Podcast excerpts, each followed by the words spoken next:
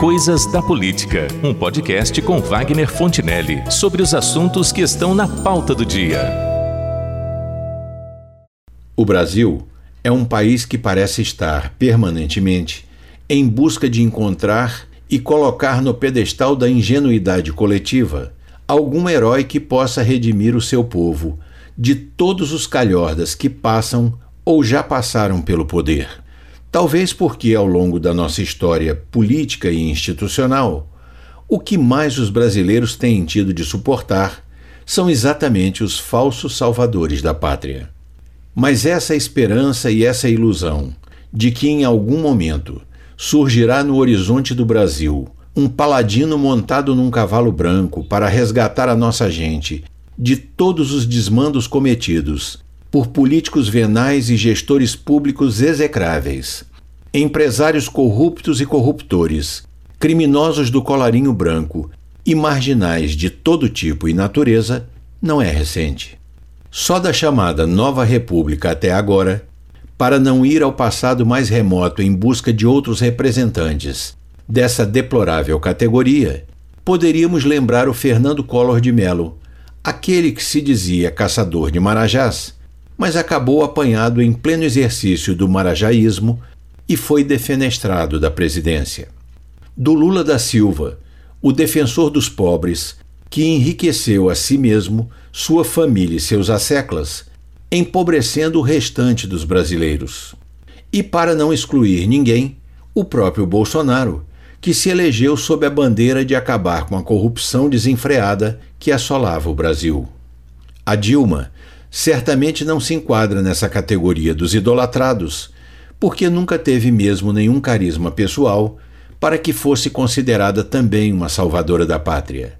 Ela foi uma obra do Lula, eleita e mantida no governo pelo lulopetismo, enquanto isso foi possível. Mas acabou se transformando numa figura folclórica no país, exceto para as feministas radicais de esquerda, que consideravam uma vitória da causa o fato de terem uma mulher ocupando o posto mais elevado da República. O Bolsonaro já se encontra noutra categoria. Também idolatrado pela sua militância, formada basicamente por radicais de direita e extrema-direita por motivações ideológicas, trazia, desde a sua pré-candidatura ao cargo, o discurso monocórdico de combate ao esquerdismo e à corrupção. Para isso, exibiu seu currículo, isento de processos, inquéritos ou investigações pela prática de atos ilícitos.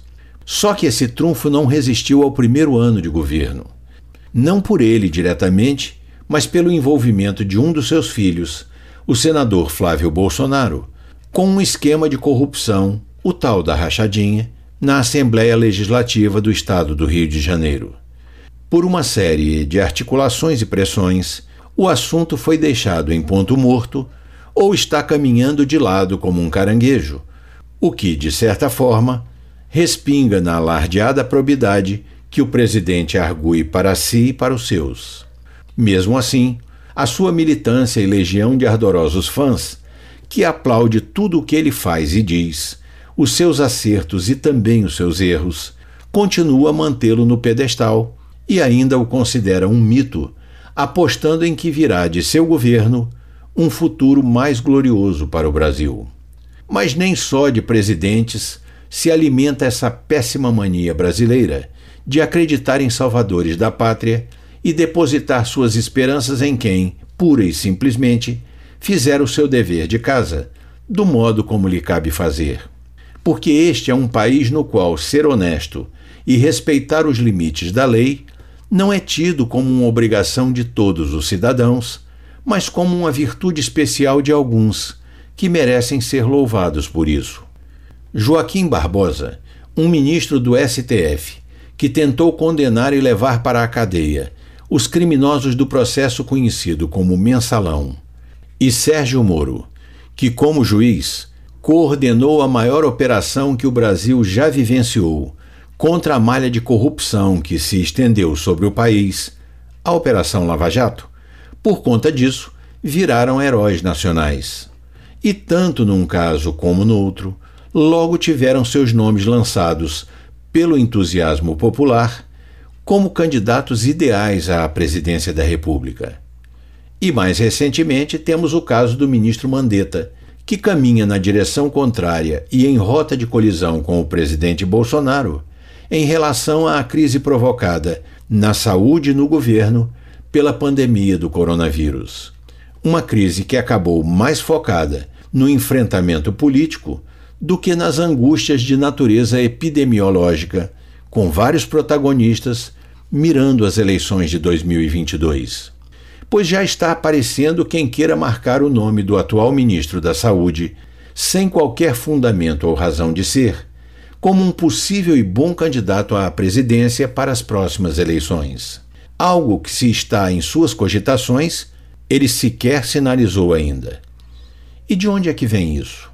De onde vem essa mania brasileira de procurar heróis e esculpir salvadores da pátria sobre a imagem de quem apenas cumpre a sua obrigação política ou funcional? Somos um país onde a maioria dos homens públicos transgride as regras da probidade, da ética e da decência tão frequentemente que as pessoas começam a ver os que não se comportam dessa maneira, os que simplesmente cumprem seus deveres com correção e senso de responsabilidade, como se fossem verdadeiros mitos ou heróis nacionais. O que fez o Joaquim Barbosa, um obstinado em cumprir a sua obrigação enquanto ministro do Supremo, não o qualifica necessariamente para ser o presidente deste país. O que fez o juiz Sérgio Moro, em busca de punir os corruptos de alto coturno pela Operação Lava Jato, não o torna obrigatoriamente apto a exercer o cargo de primeiro mandatário do Brasil. O que tem feito Mandetta até agora como ministro da Saúde para enfrentar a Covid-19 demonstra a sua competência como profissional da medicina, mas não o qualifica automaticamente para ser o nosso chefe de governo. E se considerarmos as experiências que já tivemos, dos idolatrados que chegaram à presidência da República e depois frustraram os brasileiros, é aconselhável reavaliar essa crença de que, para resolver os nossos problemas e colocar este país nos trilhos, precisamos andar por aí à procura de ídolos e heróis. É o que temos para hoje.